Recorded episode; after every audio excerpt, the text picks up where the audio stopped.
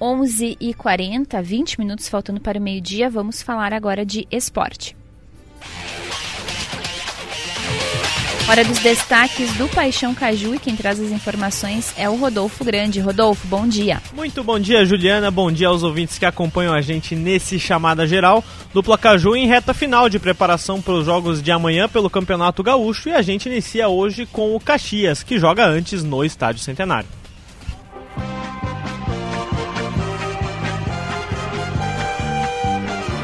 E as informações do time Grená, quem traz é o Thiago Nunes. O técnico Thiago Carvalho realizou ontem um treino fechado no gramado principal do Estádio Centenário. A imprensa só teve acesso a partir do aquecimento. As dúvidas são de quem vai ocupar as vagas de Marlon e Diego Rosa, expulsos no Clássico Caju e que são titulares da equipe. A tendência é que Marciel fique com a segunda função do meio de campo. Assim, Vini Guedes faria a primeira função. No ataque, Ronald seria a primeira opção do técnico Thiago Carvalho. A outra possibilidade é Bustamante começar a partida. Nesta manhã, o Grená encerrou a preparação e iniciou a concentração para o duelo direto deste sábado contra o Ipiranga às quatro e meia da tarde no Centenário, jogo que terá transmissão do futebol da Gaúcha. E nesta sexta-feira à tarde, o Caxias vai conhecer o seu grupo da Série D do Campeonato Brasileiro. A CBF vai realizar o congresso técnico da competição. O encontro será online. O presidente Mário Verlang irá representar o Caxias. A tendência é de um grupo da zona sul do país com oito times. Além do Caxias, o Rio Grande do Sul terá o Novo Hamburgo, o Aimoré e o Brasil de Pelotas. A competição deve iniciar no final do mês de abril e no começo do mês de maio. Tá certo, valeu Thiago Nunes com as informações do Caxias e agora mudando de lado, o assunto é o Juventude que joga em Bento Gonçalves. E o Rafael Rinaldi chega com as informações do time Alviverde. A direção do Juventude segue fazendo reuniões para chegar ao nome do novo técnico. Pintado, ex-treinador do acesso do clube para a Série A, é um dos candidatos ao cargo, mas o treinador está na Inter de Limeira e disputa a última rodada do Paulistão neste fim de semana.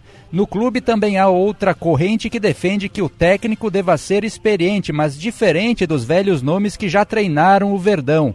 Enquanto os dirigentes não se decidem, o interino Adailton Bolzan segue trabalhando com o grupo, sem prazo de validade. No sábado, o comandante treina o Juventude na partida contra o Esportivo em Bento Gonçalves. A ideia do interino é mudar o modelo de jogo de Celso Rotti, tornando a equipe mais ofensiva. Com a suspensão de Jean Irmer, Adailton fez testes no treinamento de ontem e poderá escalar um meia ou um atacante a mais em seu lugar. Com isso, uma provável formação do Juventude teria Thiago Couto, Dani Bolt, Danilo Bosa, Felipe Carvalho, Guilherme Guedes, Mandaca, Jadson e Vitinho ou Rafinha e Boldrin, David, que volta à equipe, e Rodrigo Rodrigues. O goleiro Pegorari está acertando detalhes para sua transferência para o CSA de Alagoas.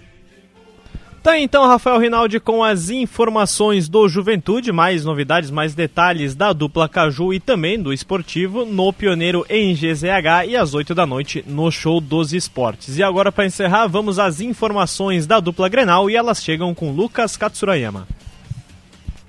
Inter treina agora pela manhã e somente o aquecimento será aberto à imprensa técnico Mano Menezes fecha as atividades, mas o time para o Grenal de domingo não deve ter mistérios. Com Keiler no gol, Bustos, Vitão, Mercado e René, Johnny Depena, Maurício Alan Patrick e Wanderson, Pedro Henrique no comando de ataque. A sexta-feira terá a continuação das vendas dos ingressos para a torcida visitante. Comercialização acontece das 9 às 6 da tarde no Gigantinho e é exclusiva para o sócio colorado. Agora sim, o foco do Grêmio é exclusivamente no Clássico Grenal. E nesta sexta-feira, Renato já vai comandar um primeiro treino com portões fechados para a partida. O time não tem muitos mistérios e deve ter a sua base mantida com Vina como titular, João Pedro mantido na lateral direita e Carbajo retornando ao meio-campo. Adriel, João Pedro, Bruno Alves, Kahneman e Reinaldo, PP, Carbajo, Bitelo, Cristaldo, Vina e Luizito Soares, o provável time. Tá, então, valeu Lucas Katsurayama, valeu Bruno Flores com os boletins da dupla Grenal. Mais informações de Grêmio e de Inter logo mais no Esportes ao meio-dia.